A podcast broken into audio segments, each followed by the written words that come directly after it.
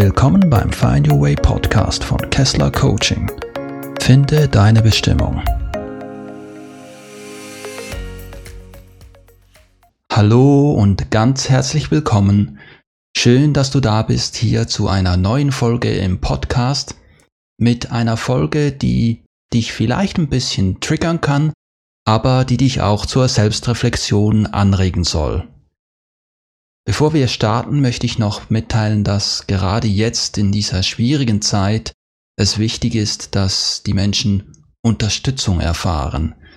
Und gerne begleite ich dich, wenn es darum geht, mehr Bewusstheit zu erlangen, eine bessere Lebensqualität zu erlangen, wenn es darum geht, dich in der persönlichen Entwicklung voranzubringen oder auch bei der Bewältigung von Krisen und Herausforderungen. Schreib mir gerne auf kontakt at kesslercoaching.ch und weitere Kontaktinfos findest du auch auf meiner Webseite. Und nun geht es los. Kohärenz in einer kranken Welt. Es dauerte nicht lange, da bekam ich eine Antwort auf die SMS, die ich geschickt hatte. Er denke, dass wir inzwischen in komplett verschiedenen Welten leben. Seine Trauer um Freunde, Kollegen und Bekannte die an Covid-19 gestorben sind, sitze tief und er habe keine Kraft, sich mit meiner Sicht der Dinge zu beschäftigen. So endete eine langjährige, tiefgehende Freundschaft. Ich verstehe seine Wahrnehmung der Welt, verleihe meinem Respekt gegenüber seiner Entscheidung Ausdruck und wünsche ihm und seiner Familie alles Gute auf dem weiteren Lebensweg. Die Mutter aller Spaltungen. Die Spaltung, die durch die Corona-Krise entstanden ist, ist von unvergleichbarer Härte und Vehemenz. Sie geht durch Familien, Freundschaften, Beziehungen und Partnerschaften. Ich habe meine Gründe, weshalb ich die Krise sehr kritisch und als inszeniert betrachte. Es ist meine Wahrnehmung. Genauso haben Menschen, die Angst vor dem Virus haben und Masken tragen, ihre Gründe dafür. Beide Sichtweisen entsprechen mit Sicherheit nicht der absoluten Wahrheit, denn wie wir wissen, gibt es diese nicht. Beide haben ihre Beweggründe, Argumente, Überzeugungen, Ängste, Emotionen und Seelenschmerzen. Ich werde hier respektvoll meine Sichtweise erläutern, die meiner Meinung nach im öffentlichen Diskurs zu kurz kommt. Unsere Erfahrungen, Erwartungen und Eindrücke, die wir im Leben machen und haben, festigen unsere Wahrnehmung der Welt. Wir sehen die Dinge nicht, wie sie sind, wir sehen sie so, wie wir sind.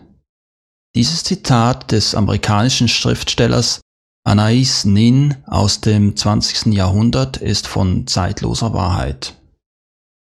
Die Wahrnehmung bildet sich nicht zuletzt auch aus den Medien, die wir konsumieren und aus den Gesprächen mit Menschen, deren Argumenten und Meinungen. In beiden Fällen stellt sich für mich die Frage der Interessenkonflikte.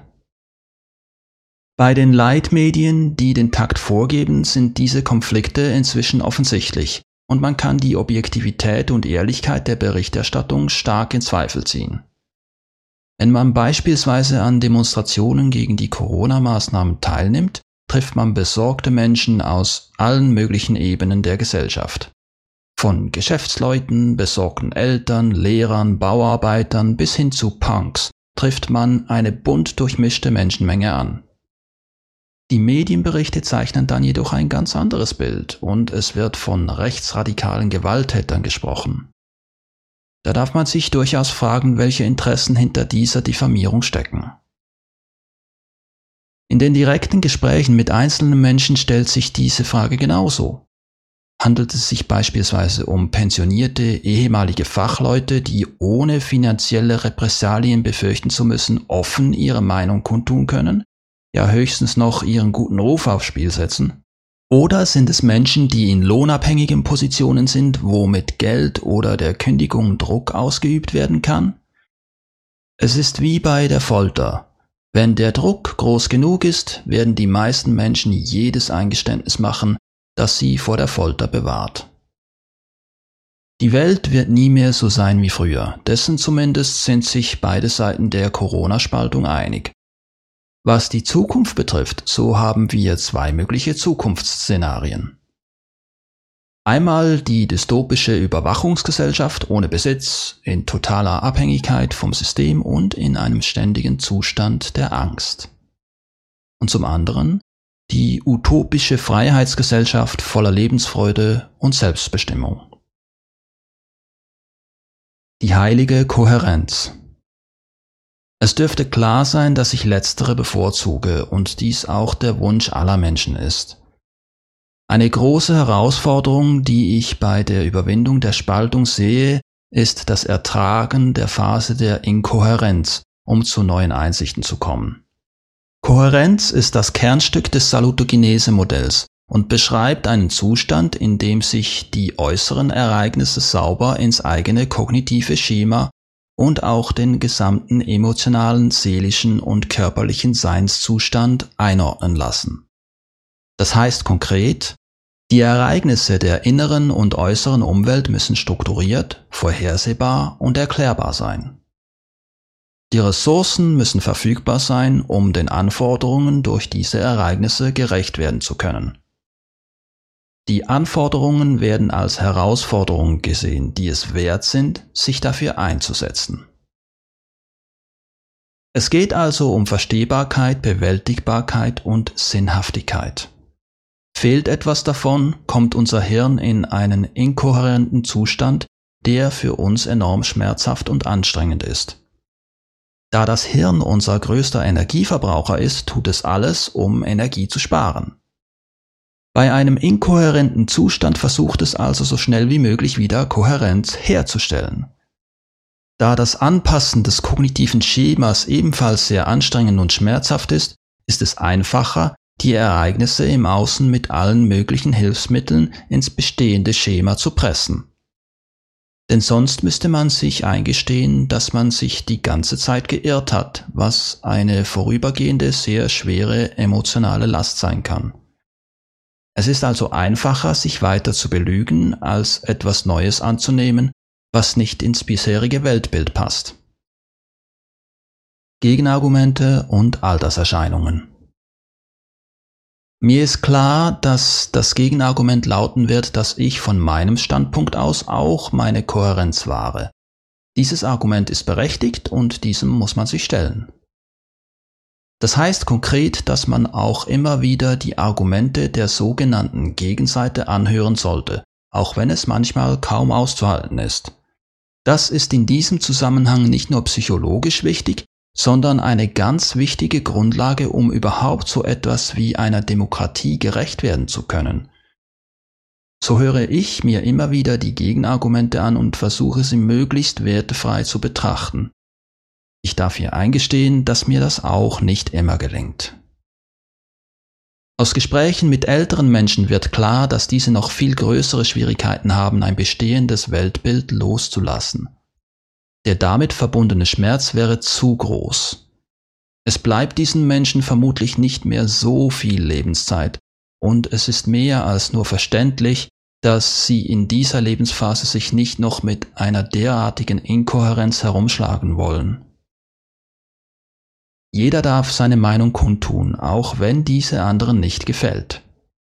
Und wenn sich jemand gegen eine bestimmte Krankheit impfen oder eben nicht impfen lässt, dann ist das zu respektieren. Die Diskriminierung einer Menschengruppe aufgrund solch einer Entscheidung halte ich für extrem gefährlich. Und es verstößt auch gegen die Menschenrechte. Ich möchte den Befürwortern einer flächendeckenden Corona-Impfung hier einfach einladen, sich Gedanken zu machen.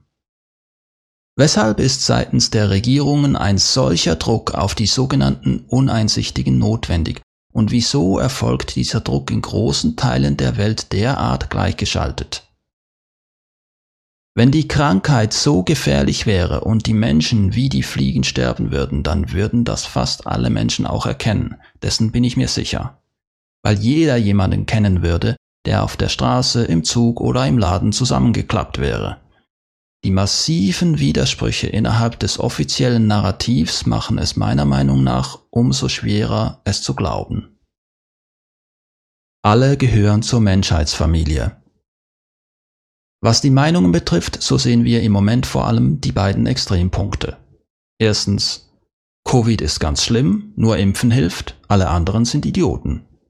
Zweitens, Covid ist völlig harmlos oder gibt's nicht, Impfen ist lebensgefährlich, alle anderen sind Idioten. Was wir oft vergessen, ist, dass es zwischen diesen beiden Polen ein ganzes Spektrum von Meinungen, Ansichten und Überzeugungen gibt. Ich persönlich halte Covid für harmlos, wobei ich mich unter anderem auf die Metastudie von John Ioannidis stütze. Die Impfung hingegen halte ich für gefährlich, nicht zuletzt aufgrund der Arbeit und der Veröffentlichungen des Corona-Ausschusses. Egal welche Ansicht jeder Einzelne hier vertritt, wovon wir dringend Abstand nehmen sollten, ist es die anderen als Idioten oder gar Untermenschen zu betrachten. Auch wenn die Meinungen noch so auseinandergehen, müssen wir den respektvollen Umgang wahren. Es ist das alte Spiel Divide et Impera, in dem die Eliten und die politischen Machthaber die Menschen gegeneinander aufhetzen um von sich und ihren Schandtaten abzulenken. Wir sollten als Zivilisation inzwischen reif genug sein, dieses Spiel zu durchschauen. Es ist von größter Wichtigkeit, diese Spaltung zu überwinden und hineinzukommen in eine Verbindung zwischen geimpften und ungeimpften, zwischen Maskenträgern und Maskenbefreiten, zwischen Verängstigten und Unbeeindruckten. Denn sonst könnten die Diskriminierenden von heute ganz schnell die Diskriminierten von morgen sein, wenn die Stimmung kippt und das Pendel zurückschwenkt. Bleibt in der Liebe und im Mitgefühl und respektiert die persönlichen Entscheidungen eines jeden Einzelnen. Damit schaffen wir neben Kohärenz auch wieder ein menschliches Miteinander. Die Corona-Krise hat auch durchaus ihre guten Seiten gehabt. Neben den Freundschaften, die zerbrochen sind, sind auch viele neue Verbindungen von und zwischen Herzensmenschen entstanden. Es sind viele Graswurzelbewegungen, Vereine und Gruppen von Menschen entstanden, die sehr bewusst sind, sich Gedanken machen und Initiativen starten, die ein menschenwürdigeres Leben in Harmonie mit der Natur zum Ziel haben. Besonders viel Mut macht mir, dass viele Jugendliche, mit denen ich sprechen durfte, ein erstaunliches Bewusstsein haben für die Prozesse, die auf der Welt laufen. Daran können und sollten sich einige ältere Generationen ein Beispiel nehmen.